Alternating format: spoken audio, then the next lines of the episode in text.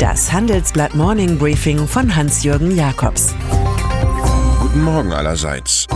Heute ist Montag, der 8. April und das sind heute unsere Themen. Weltwirtschaft außer Form. China für Politik der offenen Tür. Alle auf Altmaier. Fröhliche Frühjahrslaune kommt anhand der aktuellen Wirtschaftsdaten, über die sich der renommierte amerikanische Think Tank Brookings Institution und die Financial Times gebeugt haben, nicht auf.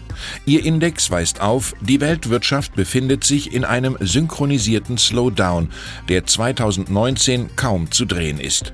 Die Statistik bestätigt negative Aussichten der Welthandelsorganisation WTO sowie Warnungen von Christine Lagarde, der Chefin des Internationalen Währungsfonds, der in dieser Woche seine Prognosen wahrscheinlich korrigieren wird, und zwar nach unten. Es fehlt in China genauso wie in den USA und Europa an Schwung. Erkennbar verschwindet der Steuersenkungseffekt der Politik von Donald Trump, der negative Effekt seines Protektionismus aber bleibt.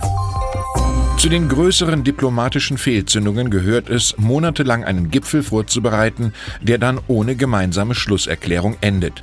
Genau das droht am morgigen Dienstag dem großen Rencontre zwischen der EU und China. Immerhin, der chinesische Ministerpräsident Li Keqiang streitet für eine kommunikative Klimaverbesserung in letzter Minute.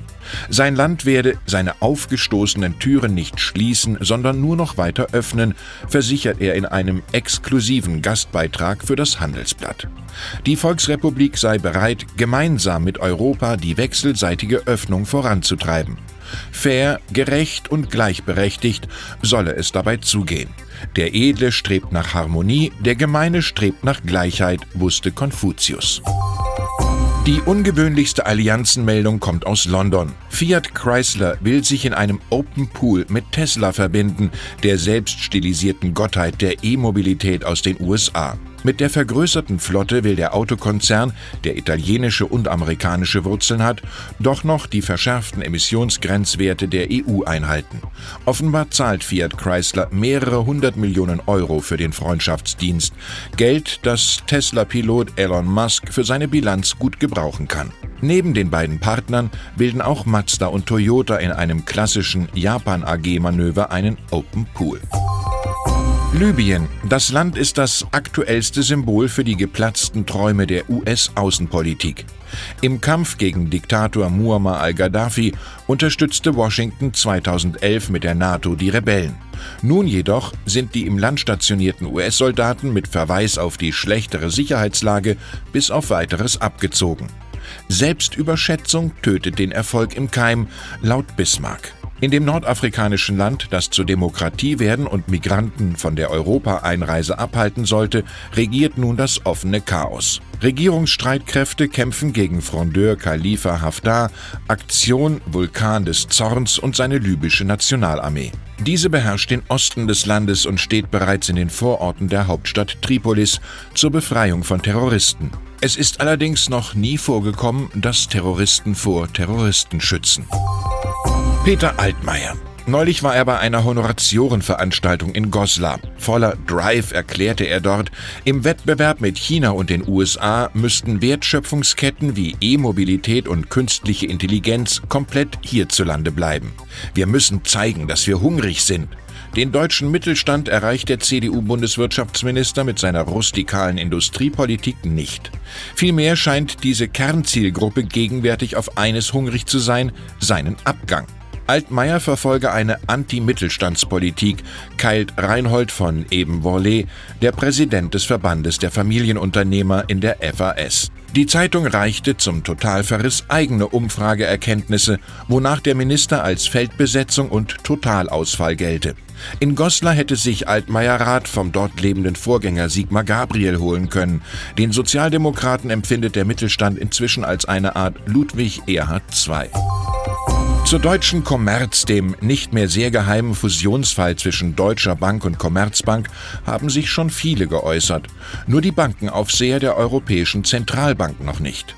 Das holen sie jetzt nach und betonen das Risiko der angebahnten Finanzehe. Wie wir erfahren haben, fordern die Kontrolleure einen Detailplan für den vorgesehenen Jobabbau, um so zu prüfen, ob sich der Deal rechnet. Nach dieser Logik ist das Geschäft gut, wenn möglichst viele Stellen wegfallen. Doch schon der bislang diskutierte Wegfall von 30.000 der 126.000 Gesamtarbeitsplätze alarmiert die Gewerkschaften.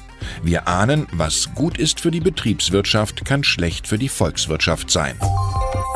Ray Dalio Kapitalismus ist für ihn ein Spiel, in dem er mit zwölf begann zu investieren. Geld ist nur das, sagt er, was man kriegt, wenn man das Spiel beherrscht. Das hat ihn mit seinem Hedgefonds Bridgewater zum Milliardär gemacht. Doch dass in den USA nur die da oben das Spiel richtig beherrschen und immer reicher wären, während die anderen verarmen, bekümmert Dario. In einem aktuellen Essay warnt er vor Revolutionen und vor Populisten. Er fordert bessere Schulbildung, mehr Gesundheitsvorsorge und Steuern für Reiche. Anders gesagt, der Superkapitalist fordert genau das Gegenteil von dem, was der Multimillionär Trump für den Superkapitalismus, wie er ihn sieht, derzeit erreichen will. Und dann ist da noch Julia Becker. Aufsichtsratsvorsitzende der Funke Pressegruppe in Essen, zu der die Westdeutsche Allgemeine und Hört zugehören.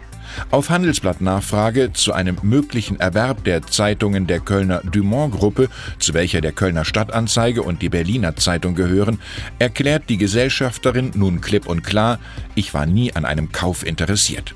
Der Satz schließt nicht aus, dass sich ihr Haus einst offerierte Dumont-Unterlagen zur möglichen Transaktion zwecks Information zukommen ließ.